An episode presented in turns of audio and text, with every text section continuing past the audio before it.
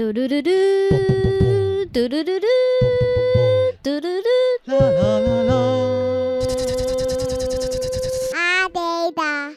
嗨，我是子子，嗨，我是品和，欢迎来到餐桌盒子。每一集我们都会带你讨论一件有趣的男女关系，可能从时事出发，或许从电影音乐出发。这礼拜的时事呢，就是我们要来聊聊前两个礼拜我们呃在。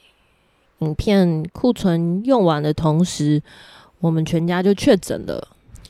对，我合理怀疑，应该就是在录制 Podcast 的时候，我们交叉传染，也分不清楚是谁传染谁。因为那你礼拜四的时候喉咙痛，可是我好像更早的时候喉咙痛。我不是礼拜四喉咙痛，我是礼拜六喉咙痛。但我好像更早就喉咙痛，所以但我喉咙痛后来又好了，很难厘清说到底是谁传染谁。时间点的话，大概是在九月。其实我们一般来说，除了上下班接小孩之外，几乎是没有任何的在外面聚餐。但是因为就是疫情渐渐松绑，所以呃，我觉得也很难去定义说到底是什么样的传染途径。因为我觉得如果是空气的话，通勤的空间里面，或者是上班，就是你有正常生活的空间里面，其实你很难去防堵。但如果真的要追溯，比如说聚餐，嗯哼，其实我们在九月第一周的时候，就是有跟朋友去一家呃，我我同学介绍的餐厅，嗯，然后就是在那个周末，呃，我们就确诊。然后我是在礼拜六的时候感觉到喉咙有点怪怪的，就是因为很久很久没有感冒，大家都是就是很。很焦虑的洗手跟戴口罩的时候，嗯、所以你对于感冒的那种感觉很敏感嘛，就是好像喉咙有点痒什么的。嗯、然后那个喉咙有点痒的感觉，其实不是以往熟悉的喉咙痒，你就觉得有点不对劲，something wrong。所以到礼拜六晚上的时候，我就开始夜咳。嗯哼，礼拜天一早就在。我记得礼拜天一早，我们就是还是很正常的准备要出门去聚会，然后弄小孩啊什么的。那我记得你那天好像早上还去拿东西，出门拿东西，还送档案。反正我就是在早上预备的时间里面，我就默默的快筛，发现两条线，然后就紧急的昭告天下，也没有啦，就是说赶快把那几天有接触的人全部都通知一轮。没错。因为之前我们有一个礼拜，我们就太忙，没有录 podcast，所以那周呢，我们就紧急在周六早上就开始规划要录制 podcast。那第一集的时候还好，我记得那第一集还好，然后但是我第一集的时候讲话讲很快，那所以我后来在第一集结束的空档呢，我就喝了一小杯的。酒，然后我就开始有很多的过敏反应。我我这个人就是，如果身体不舒服或者是酒喝太多的话，就会有一些过敏反应。那那天的过敏反应就是就是一样，就是会有点气喘。哎，那天我眼睛已经红了嘛，对不对？结果我们在录第二集的 podcast 的时候，我就一直打喷嚏。那那个打喷嚏呢，已经是。不是正常的过敏反应，就是已经连起来了。就我们录到第二集的时候，我已经进入一种我完全无法专心，因为你会一直被他的喷嚏打断，然后你要一直停下来休息。对，所以就是我觉得后半集录的蛮算蛮辛苦的。还好我们在反正当时的设定好像出了一些问题，然后影像就没有持续。就声音听起来的话，你就可以感受到很多的间断跟空间。就是我把打喷嚏部分剪掉了。对。那个打喷嚏感觉就是它不只是过敏反应，所以你想要讲说那个时候你已经有一点感觉。因为我前几集我也有喝酒，然后也会有一些过敏反应，那跟这一次的这个完全不一样，就是那个打喷嚏打到好像已经有点虚弱了，再加上因为带儿子上学的时候，我都是六点半起床，不管多晚睡，那 maybe 可能那礼拜我都一天就只睡五六小时，就是身体还没有完全恢复啦，可能就身体的抵抗力比较弱。然后也不确定是不是因为传染，还是因为对，在这样的状态之下还要喝酒，我真是有点各种不明白。对，想说让自己讲话放慢一些些，但是有点像是说，好像就是很多加种的原因，因为其实我们现在回去推敲也很难，就是一边 investigate 想说知道到底是什么破口。让那个病毒趁虚而入，但是就像我刚刚说一开始说的，我觉得现在在大家正常生活的状态之下，实在是太难防堵了。除非你真的是完全不出门。我已经不防堵了，因为现在已经是跟病毒共存，没有必要防堵了。对，但是我觉得基本的那个门槛，就是你的 standard 不能完全是零嘛。那我觉得在那个确诊的早上，其实我算是还蛮镇定的，就是有一种、嗯、哦，终于来了。我记得是九月四号的早早上，然后你通知完一轮，然后有相关的应变措施，比如说呃小孩的学校啊，然后公司啊等等讲完了之后呢，就进入说好，我现在要开始，我不能出门了。突然之间，接下来怎么办呢？所以我就开始去上网查，说，诶，我知道线上问诊，那我要找谁线上问诊？听说要吃清冠一号，然后我要怎么样才可以，就是拿到清冠一号呢？所以，因为我当时就是确诊的时候，就 po 了一个在那个 Instagram 上面 po 了一个动态嘛，所以就有涌入各方热情的乡民给我一些建议，就是说那些确诊的前辈们，他都已经走过一招了，所以他们就给我很多热心的建议。然后投递物资啊什么的，就在那个早上蜂拥而至。嗯、而且我们有很感谢我们在景美的好邻居，因为我们家住木栅，然后就是最近的朋友就是妈爹，然后他们住在景美嘛，隔天他们就投递了非常丰盛的物资，然后还有很多我们教会的好朋友们，因为我们现在就是变成说只能吃那个冰箱的存粮，因为我们两个大人都中。对，那天早上你一回来量也是两条线，然后只有小孩幸存，小孩还是维持阴性，他好像撑了大概四五天之后，礼拜三，哦，礼拜礼拜三吗？哦，对，他九月七号才才确诊，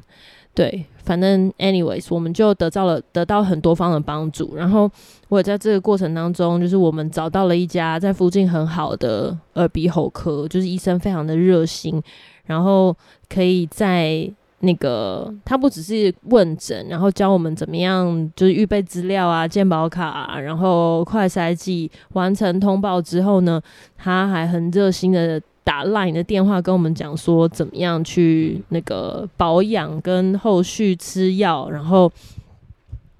怎么样配合，然后要吃鸡精啊什么什么的，就是一个非常。热情和耳鼻喉科，然后他那么药剂师不知道是不是医师娘，是医师的老婆，嗯、就是他的那个碎念的程度，好比阿嬷等级，就是一个非常热心的阿嬷，一直告诉你说，哦，你这个要怎么样，饭前饭后吃啊，然后记得一定要喝鸡汤，不要加香菇哦，什么的，就是感受到他们的热情。不，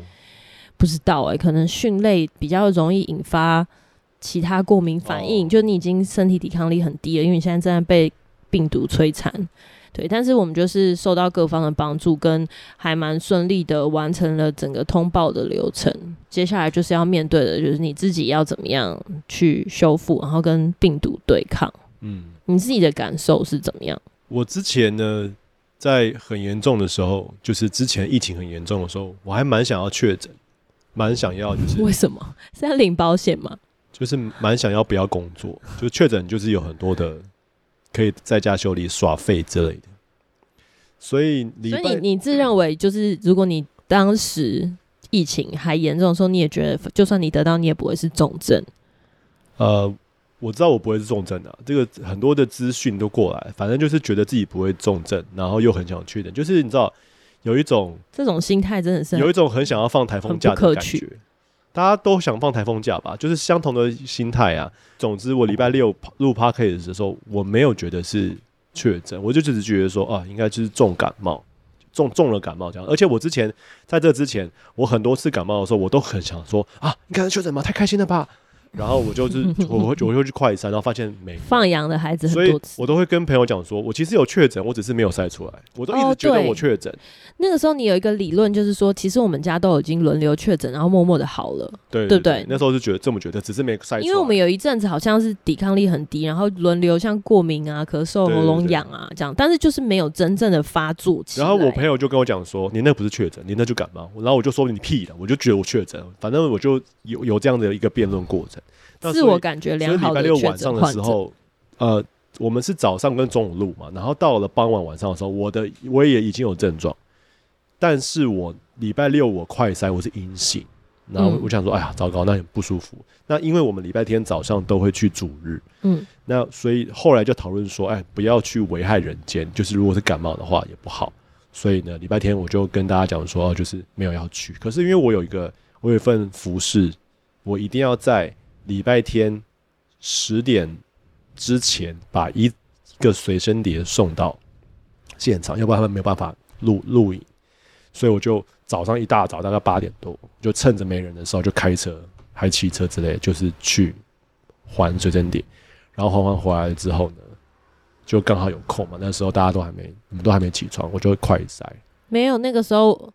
那牛，你记错了。你在去的路上，我已经起来弄完小孩，哦、然后我快塞，我就立刻传简讯跟你说，哦、对你那都先我确诊了。对，我说你快回来，快塞。然后我是我是停好车才发现我老婆确诊，然后于是我就马上跟亲朋好友说我我老婆确诊这样子。那这个时候呢，因为我那一周接下来我要有一个重要的拍摄，已经谈了一个礼一个月的广告的拍摄，要去苗栗拍三天。所以我的厂商就说：“好，没关系，你赶快喝喝维他命，你赶快好好休息。”厂商还抱着一丝希望，厂商觉得说，觉得你可能一两天自己我没有确诊就可以如期进行。哦，所以厂商不知道你你那个时候，因为那时候你还没有。那个时候我就跟他说我是阴性，因为我礼拜六是阴性。OK，然后我就过了两个小时，就是越来越不舒服了，我就快才阳性，我就跟厂商说，然后厂商就得了。礼拜天就是各种，就是就像你刚刚说的，各种处理很多接下来要发生的事。那最挫折就是这个案子，因为我们真的是讨论很久，然后我也很想要去拍摄完成。那也因为这个确诊关系，就是有后面有一大堆陆续的很很痛苦。而且我礼拜一最不舒服的时候，我要爬起来，然后跟厂商线上会议，然后讨论接下来该怎么办。反正就各种痛苦啊。我记得礼拜天就开始高烧，我是先烧起来的那个人。我就是我马上就高烧，烧到四十度。我那时候早上呢，我就吃了那个我们家的感冒药，就是那种成药感冒药。我先讲这个感冒药，我以前吃从来就没有任何问题。然后，但是我已经感觉到我以前身体不舒服，就是有点酸，肌肉酸痛，然后有点微发烧。早上我就吃一颗，我老婆有时候你赶快去吃感冒药，OK，吃早上吃一颗，感觉又比较舒服。然后到中午觉得药效好像有点退了，于是再吃第二颗，然后哎、好像也 OK。然后到了傍晚的时候就。再补了第三颗，礼拜六的睡前我也吃了一颗，反正我就吃了大概两三颗、三四颗。然后到了礼拜天的晚上，很高烧的时候，我突然觉得我的眼皮睁不开了。嘿，嘿嘿，所以你可以把你当时的影片上在。对，上在 YouTube，结果我的脸眼睛就肿起来，我就发现到说，哦，原来我刚刚有点呼吸困难，不是确诊的关系，我的呼吸困难是因为我药物过敏。原来因为我本来本身就有那种消炎药过敏的体质，然后可能是因为确诊，再加上就是那一周的抵抗力实在太低，所以连原本不会过敏的成药都过敏了，然后我就药物过敏，眼睛很很肿。那因为我随身有携带那个气管扩张剂，我就赶快喷，就没有呼吸困难，但是我的眼睛就张不开了。嗯，所以其实基本上你前面四十八小时都是呈现一种只有起来吃饭跟尿尿，就一直在睡觉的状态。对，因为我自从药物过敏之后，我就不敢再吃任何感冒药，然后但是我第一天跟第二天的确诊反应非常。强烈，超激烈，就是完全有一个人从后面用重物把你击倒的那种，就是他完全他完全躺在床上，然后无法丧失行为能力。我还记得第一天就是水跟，就是我我泡了蜂蜜水，然后还有那个药，跟我打绿拿铁，就是他完全没办法起来吃东西嘛，所以我都是送到床上去给他，然后他就会吃完了之后就倒下去继续睡，然后或者是爬起来尿尿，就他一个人在房间里面呈现他的洞穴，然后我就一个人在外面跟小孩搏斗，因为小孩就是维持一个正常的状态，嗯，活动力啊、作息什么都是跟平常的等级相同。嗯，然后小孩也蛮懂事，因为他知道爸爸不舒服，所以他就黏妈妈。那我那个时候在房间睡觉，我就感觉全身有一万只蚂蚁在咬我，我全身的关节都非常痛，很酸嘛，很不舒服。睡太久，我又会肩颈很僵硬，所以我就是还能动的时候，我就起来用那个花生球按摩我的肩颈，然后再继续睡回去，非常不舒服。我自己的话呢，就是前一两天一直到礼拜一，我都只有喉咙痛跟头痛，就是一些感冒、身体酸痛的症状，所以我没有觉得说，呃，我就是有预备会发烧，所以我自己也有投药。可是因为你要就是一边照顾别人，然后带小孩，也一边处理工作的事情，因为可能就是接下来。呃，会隔离嘛，又会有联络，因为会有很多物资送进来，然后你要买东西啊，等等的，所以其实就是很多琐碎的事情，哦，包含线上通报，线上通报真的是一个很繁琐的过程。大家不知道有没有使用那个定位疫情定位的那个 app？那那个 app 呢，就是。一开始我必须说，它的 UI 真的是不是那么的友善，所以我有点不知道，你叫我要怎么样可以主动的通报，然后让大家可以透过蓝牙定位知道说我已经确诊了。那我之前因为我有耳闻过，它会 delay 非常多天，所以我又想要赶快在第一天就已经完成通报，让那个资讯可以及时的通知给大家。总而言之，就在这个过程当中呢，虽然也忍受身体的不适，可是我们没有真的烧到很夸张。那另外就是我有一点焦虑，因为我知道我们两个的生活状态，其实小孩是非常非常容易确诊的。可是我又抱持着一丝希望，就是希望他可以挺过去，因为他就才三岁，然后我们没有让他打疫苗。嗯，所以你知道之前很多新闻都会想说小小孩会重症啊什么的，所以其实我会我还蛮焦虑，就是确认说哦，只要吃过东西，口罩拿下来一定要消毒，一定要洗手。然后我只要每次每次进去房间里面送东西给他出来的时候，我就自己狂洗手。虽然我自己也是阳性，然后一直到我记得是到第三天，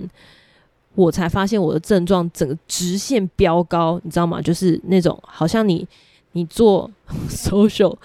的时候，突然间中了一个贴文，然后瞬间 viral 的那个直线这样起来，就是我从大概一直到三十七、三十八度。的时候，突然间变得超级不舒服，然后头超爆痛，跟喉咙呢一开始是有点痒痒、痛痒痛痒的，然后到第三天的时候，我记得那时候好像你刚复活，就是刚起来开始有行为能力，然后可以讲话，因为你之前好像烧到烧到三十九、四十度，然后在那个时候就要换我倒下，我就变得超级痛苦，因为我痛到就是喉咙，后来我有一个。朋友跟我讲，就是才发现很贴切，真的就是刀片在割。但是你放松的时候，只会觉得喉咙肿肿的。可是你每吞一次口水，都像有人就是拿刀片割一下，割一下你的喉咙。就不要说吃东西了，就是如果你吃到温热的，或是连只是喝一般的水，你都会觉得很像满清十大酷刑，就是有一个人拿着刀片抵在你这里，讲也不准吞，不准吞。嗯，对，所以到而且这样的状态连续持续了四天到第六天的时候才稍微好转，所以中间那几天就是真的心很累。对于吞咽这种事情，嗯、觉得心很累。我我还记得我那个时候好像是礼拜一线上问诊之后，嗯，因为好邻居的帮忙就拿到药了嘛，嗯，吃了第一包西药，立立马那些蚂蚁都散去哦。瞬间退症状，感觉像是蚂蚁药这样子，就把那些蚂蚁都杀死，我的酸痛就没有，就我就可以站起来了。我真的觉得吃药退烧蛮快的，就是西药会抑制症状，然后中药会增加你的抵抗力。我那时候就从床上起来，就想要开始振作起来，然后我第一件事情就是打扫，嗯，家里就是就是很乱，然后重点是我们家的那个大门推开，然后往前走。跟窗台就是大门推开的地上跟窗台上面，就是堆满了一大堆的，就是亲朋好友从各方来的物资，投递的物资都放在门口，然后里面有，因为没有时间整理，一收到之后拿了药什么的，然后就立刻倒下了，所以根本没办法。里面有水果，有奇异果，有木瓜，有柚子，有面，有需要冰的，有需有需要冷冻的，的，真的很感谢大家的爱，就是那个时候很像庙口大拜拜，没错。然后我就我们俩就交一个交叉线，就是我好，然后他倒下。然后我就开始整理那些贡品，不是整理那些慰问品，把它们分门别类放好。我都把它们放窗台，因为需要看见才会把它们吃掉，就知道说什么东西可以先吃，什么东西可以后吃。好比说，同时有保酒乳，同然后也有大瓶的鲜奶，那鲜奶就要先喝。那就类似像这样就开始做。那我就记得很清楚，就从第三天之后，我是前一两天，前第一天跟第二天很烧嘛。第三天恢复行为能力，开始整理，然后老婆倒下，那我就换成我在照顾她，就是早上就是弄清罐，然后喂药什么的，那她就是完全没办法吃饭。我这次就是完全喉咙没有没事，也吞咽不困难，然后也可以正常说话。嗯、然后我老婆讲话就，对我中间真的是就是中间大概有四五天的时间是完全就是没有声音。我一开始第一个症状就是锁喉，然后就。有点破音，破音，很像美环的那种声音，然后又从美环变成从蔡秋风 变成就是很 man，张洪量，张哪有一点都不洪亮？张洪亮啊，张张才是张洪亮吗？我不知道，就是唱那个你早就该拒绝我，哈我以为是张宇。广岛之恋叫张好哦，好吧，对，就是很低的男生 key，而且是需要很努力的发出那种喉音才有办法有声音出来，所以我几乎就是完全隔离，完全无法工作，因为我就是除了收发 email 跟回讯息之外，我根本没办法上口，就是你讲不出话。然后还好，除了收发 email 之外，其他都没有 so far so good。好啦，你一定要连，对对，但是因为我的。因为我们我我在确诊之前的那一两个礼拜，我们公司就开始有微微的延烧，就是有陆续不同的那种零星的确诊案例出现，所以大家都已经有心理准备了。所以我们的就是老板跟同事们都非常给力的的 cover 我这样子，就是对 carry 我，所以就让我中间虽然我还是有硬盯着起来做一些工作的进度，但基本上就是在我倒下的时间没有太大的。的冲击，可是真的在，我觉得就是在那个身体的状态里面会很厌世。一开始我记得前三天我都会很认真的写一些心得跟记录，然后想说，哦，我一定要帮助那些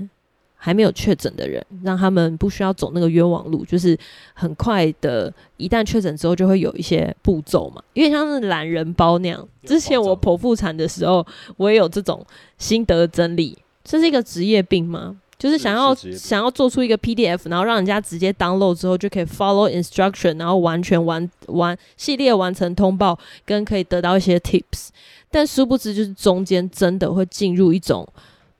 病情的厌世，就是天哪，是 what the fuck，怎么排不好？就是你会感觉爬山，然后一直看不到。零线，想说什么时候才可以过这个爬升？为什么还没有往下的那种感觉？嗯、所以我算是蛮，我觉得我们算是蛮重症的，一直到第六天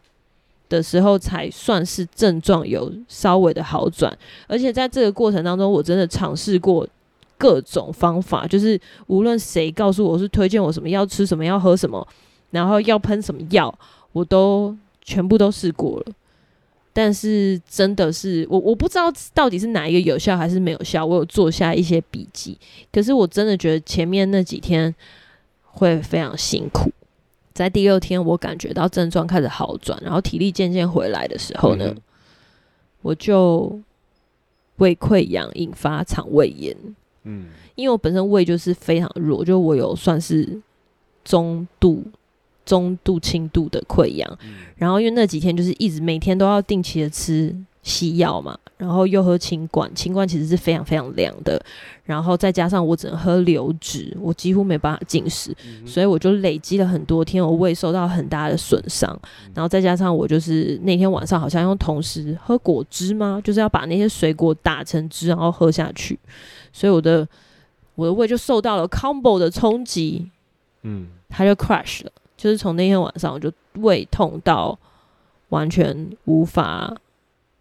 作息就是明明你觉得好像感冒的症状被抑制，然后要开始好转的时候，又被肠胃炎 再度击倒，就是有一种回到场边被打肚子，就是我们打肚子就呜，然后他就那那两天就维持呜，对，真的是对，而且前两天完全痛到直不起腰，然后痛到连身体就是你的腹腔已经抽筋到这里的肩颈都会很紧绷，因为你就是一直在一种很痛很痛的状态之下，然后又开始。胃痛完之后就进入拉肚子，所以就是胃痛又拉，又拉又痛，我们又没办法吃东西。我真的是那一个礼拜，应该是有我共是体重是没有掉啦，但是真的是进入一种非常非常瘦的状态，肌肉全部消耗光。哦，对啊，体重这倒是我我第三天比较痊愈的之后，然后因为我第一天跟第二天因为太不舒服，所以都没吃东西。嗯，所以我第三天。痊愈的时候，我有一点点开心说，太好太好，一定瘦一定瘦。然后我就马上去量体重，哎、没有瘦，还变胖一公斤。啊，但这但我后来好像掉第六天的时候，我量就瘦蛮多，就我就到七十六。对，就体重还是会掉的，那掉的都是肌肉，我因为都没什么做做事。记得那时候你胃痛，我就就煮了一些容易消化的东西给你吃。是什么？就是面条啊，哦，面条，对，你有煮一次面条，或者是哎、欸、粥吗？没有，粥是我自己买的。哦，所以是面条，反正就是比较容易消化那我这，那我其实就只有前面两三天比较痛苦，后来症状基本上就是没有。但是我就，就一路往上了，对不对？我就一直逼迫自己，就是一定要照三餐吃清冠跟西药。但是我最痛苦的就是陪小孩。对，因为小孩他虽然在我们第三天之后，他也加入了确诊的行列，然后他也锁喉，就是，但是他坚持他他没有喉咙痛。每次我们问他说，你有没有不舒服，他就说没有，我没有不舒服。但是他对于确诊可以不用去上课感到非常的开心，所以每一天都很准时的起来，然后要求各种就是 demand a lot，他他一直说，对，他一直说哦，我要看电视。我要玩游戏，什么什么，然后陪我玩这个，陪我玩，就是对他真的就是，然后又因为不能出门嘛，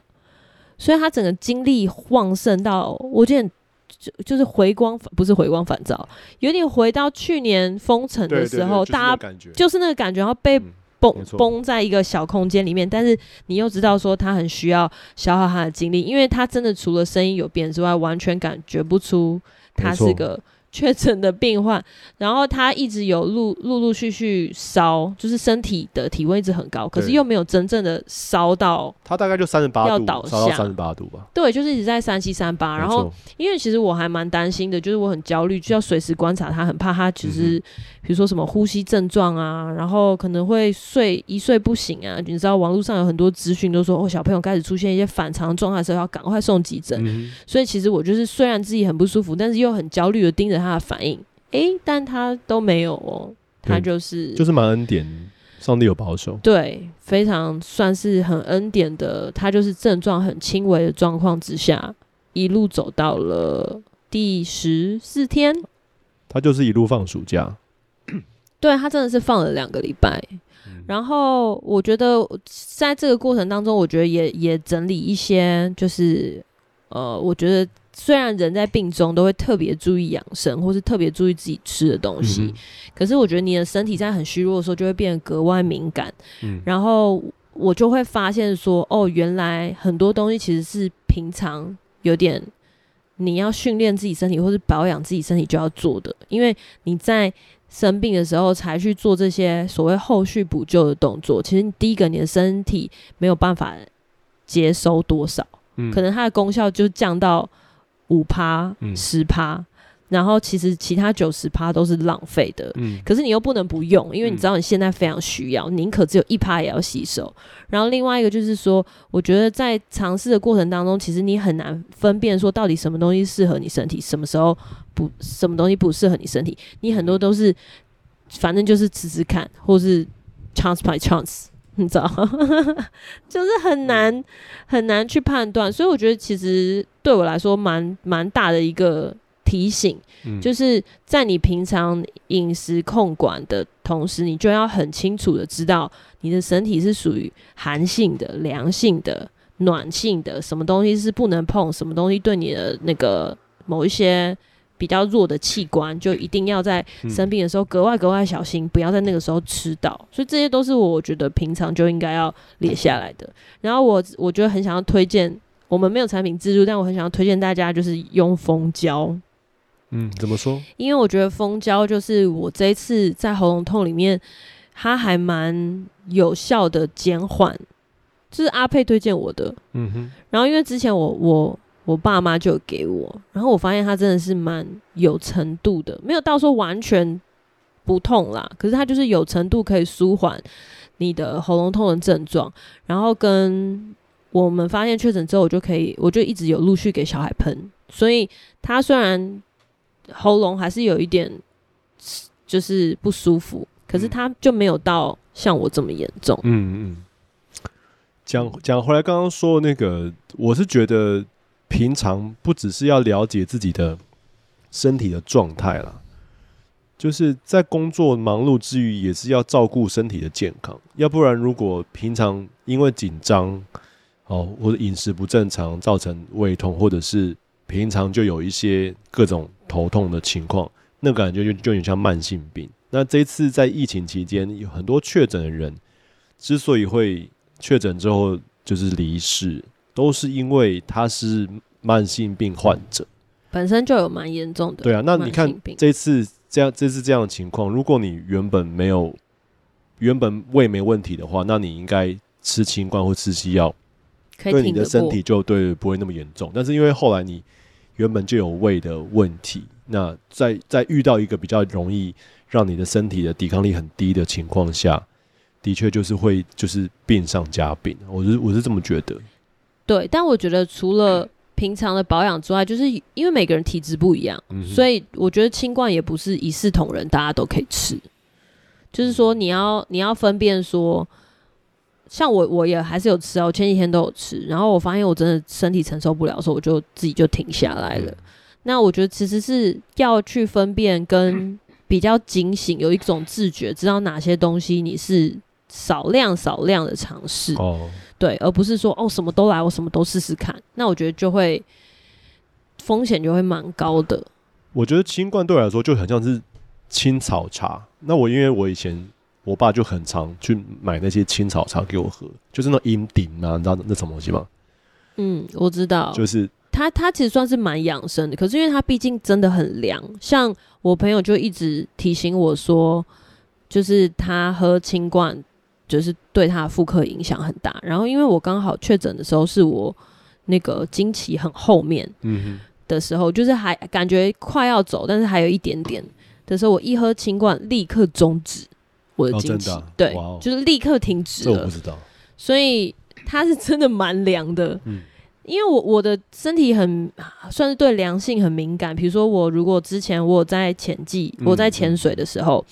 如果我经期还没断，或者说我硬是在经期的时候逞强下海，嗯、那我那一次的月经就会非常少，或是几乎不来，就他自己延期，因为他就觉得太凉了，我现在没办法这样，就里面就变猪血糕。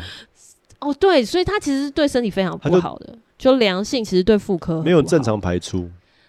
对啊，那我觉得大家就是要对自己的身体比较理解，嗯、然后如果你不知道自己状态怎么样的话，就是多去。尽可能的去找医生检查一下，然后固定的健检是非常重要的。我在那边再度化身成健康检查的大使，要推动，不管你是几岁，特别是过了三十岁之后，请不要为了工作或是家庭忙碌就忽略了健检这件事情，因为有非常非常多的呃病，或者是说像我们这一代的文明病衍生出来的慢性病呢，都是透过健检可以早期发现。嗯，那讲回来，就是那时候在当礼拜天我们知道确诊的时候，我们其实有去跟各方告知。那我们教会其实就有开始发动，就是代祷什么，就是为我们祷告。嗯。嗯，那后来到第三天的时候，魏末我们的儿子还没有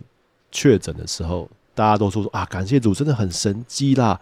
太太好了，那也没有大家啦，某一部分的人。那我觉得有一大部分归咎于我老婆洗手啊、消毒啊，然后逼迫小孩哦，逼迫所有人戴口罩。对，只要有人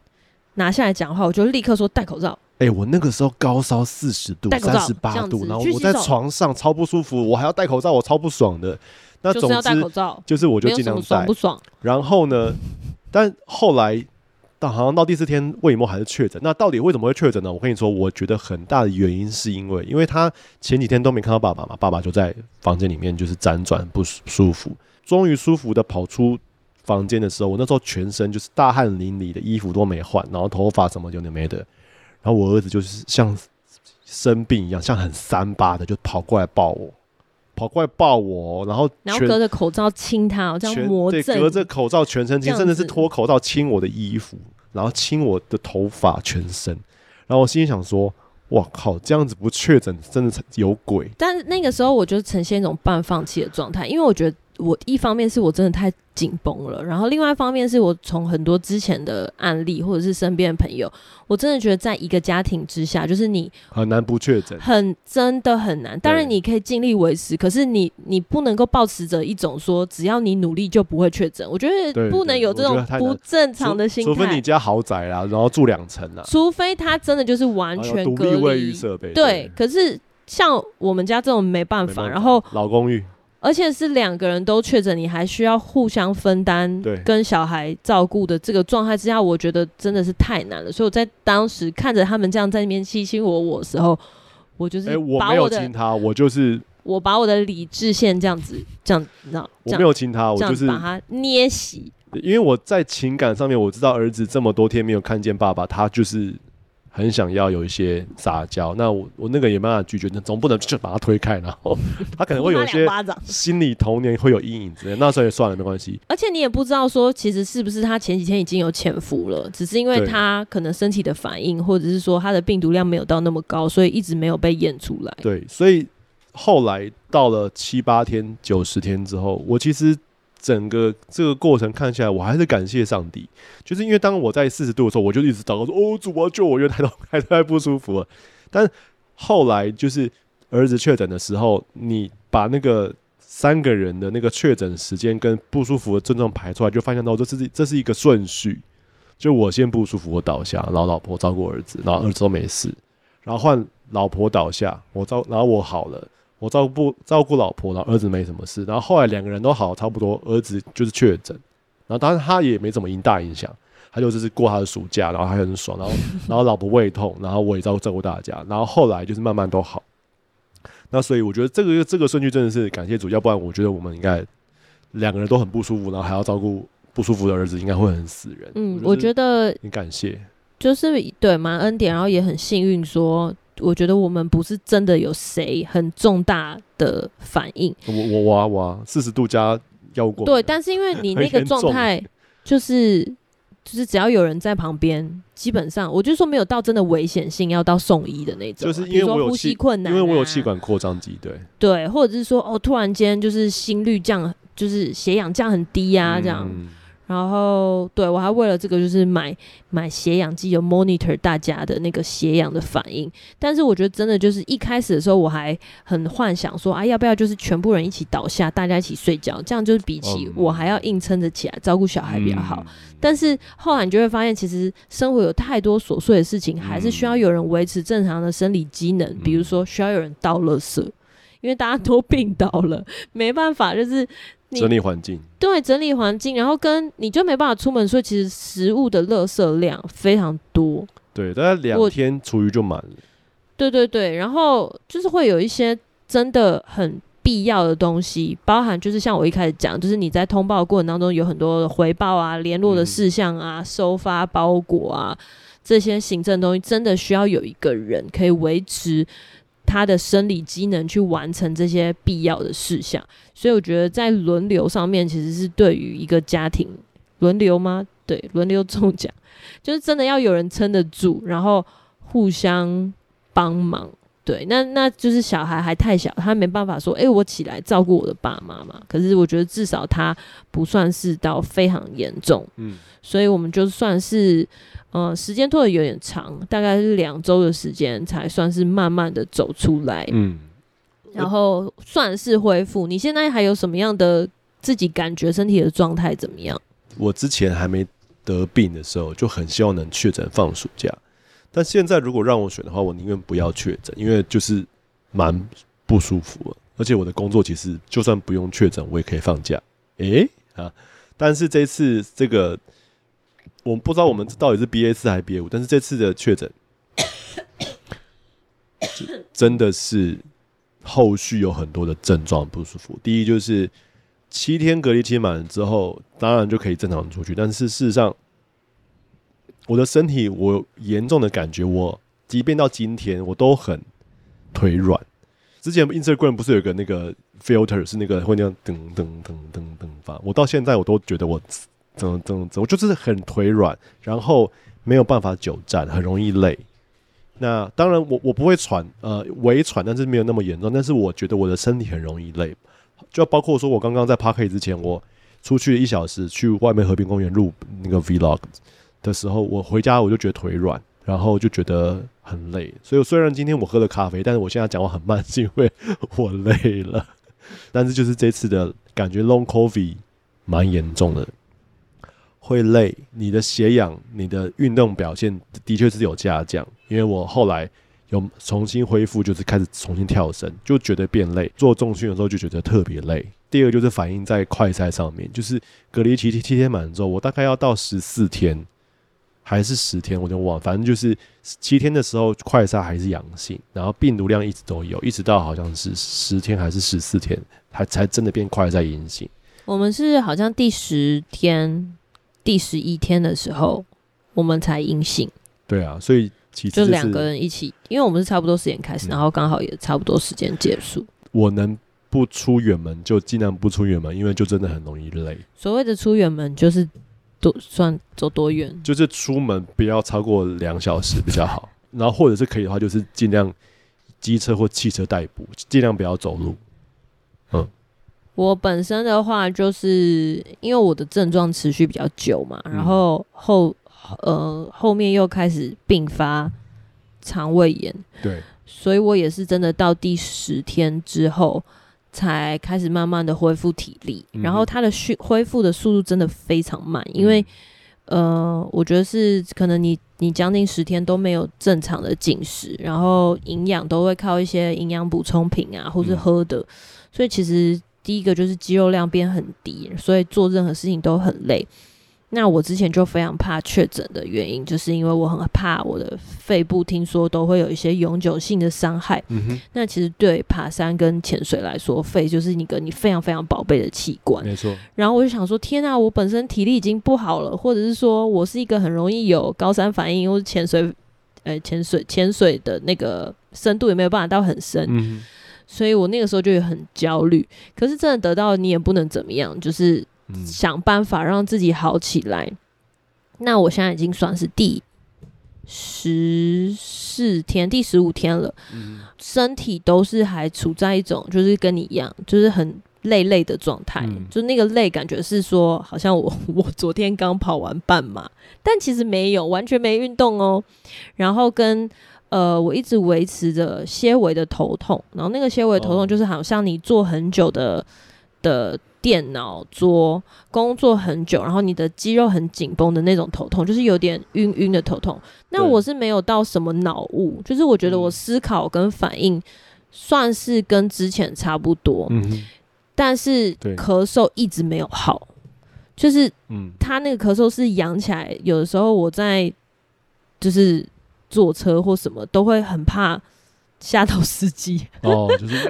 就是那个咳是你你忍不住的咳，就是一咳会连续咳，嗯，而且你要很用力的把那种很深层的氧把它咳出来，那种真的是会吓到别人。所以其实我就是尽可能的避免会跟人家有密集相处的空间，或者说尽可能保持距离，嗯、除了回家之外，因为真的是一咳起来超级崩溃，然后是连喝水跟就吃喉糖喉片什么，我觉得都很难。嗯、然后跟因为我有用睡眠的，我我很浅眠嘛，我就是前阵子稍微有改善一点，然后最近因为 COVID 之后又恢复到那种极度浅眠的状态，就是很容易夜咳就咳醒。嗯。然后或者是一咳就停不下来，就是你需要起来喝水，或是想办法恢复你的呼吸。嗯、那运动就更不用说了，我就是这个礼拜、上个礼拜我才呃解禁之后，我就回去跑班，然后我真的完全没有办法跟上大家。我就只能用我的意志力，然后说服自己说没关系，没关系，我慢慢来，我慢慢来，不要在意我的表现，不需要跟别人比较。嗯、可是真的是会觉得我要往生哦，对，就是有一种 对，随、就是、时会昏倒的感觉。就是你感觉，可是我真的只有慢慢跑而已，就感觉到你的身体的那个心那么痒，含痒，就是打血液打不上来的。对，就那个感觉就很有像是你以前原本做重训做到十分钟的时候，才会觉得有点呼吸。不过来，可能你会五分钟就开始有对，可能比如说你你的你十下三组，然后第三组的那种最后你知道要用奋力一搏才可以推上去的时候，现在的身体状态是你第一下就是那个状态，差不多就是那个跑跑马拉松跑到快要眼冒金星的那个过程，那种那种缺氧的感受，就是现在很快就来了。所以我觉得真的就是把它当做一个很很长的感冒，然后。呃，我现在心态比较调整，说是好像要坐月子一样，就是慢慢的把它修复回来，嗯、然后去呃，在这个过程当中也理出一个你身体现阶段适合恢复的方式。嗯，对，我觉得这个就是推荐给大家，希望大家都不要中奖，都不要确诊，但是万一不不幸确诊的话呢，可以用一个积极的态度去面对。因为我觉得现在的医疗跟科技非常的发达，所以一定有办法好转。只是在这个过程当中，要怎么样去让自己的身体有一个最好的恢复，或是最有效率的恢复？因为我觉得其实现阶段就是政策一直改嘛，嗯，那包含病毒也一直改，病毒也在滚动式调整，所以我觉得大家没有智慧。对，我觉得大家其实是需要呃有有一些时间，或是真的要去理解病毒的同时，就是不要被病毒的资讯迷惑。我的意思是说，你要把自己对身体了解这个部分的资讯也也补上来，就是花时间去理解自己的身体，然后包含健康检查，包含吃什么样的东西，呃，对你的身体是状态比较好的。嗯，嗯对，那。推荐大家真的要养成运动的习惯，因为我所有运动的朋友们，他们都算是很快就恢复了。我觉得这个是可能问我不准啦，我就是天生体质很弱，我妈真的都很害怕我一确诊之后就会直接离世的那种，因为我从小到大都是三天一小病，五天一大病。嗯，对，但是我觉得这是。算是我对自己的身体，呃，算是某某程度的理解。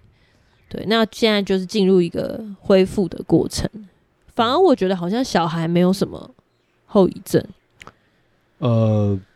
不知道，因为他就是都不会跟你讲说他哪里生病。哦，不过他到十几天都还是阳性，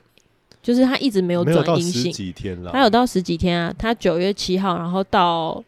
他就是十三天，十三、十二、十四号，礼拜三确诊的话，礼拜对啊，十三天哦，对，就是两周都还在阳性。就是我刚刚说的啊，就是病毒会存留的比较久，即便是七天隔离期满，还是快筛还是会阳性。对啊，那我刚刚想到另外一个点，就是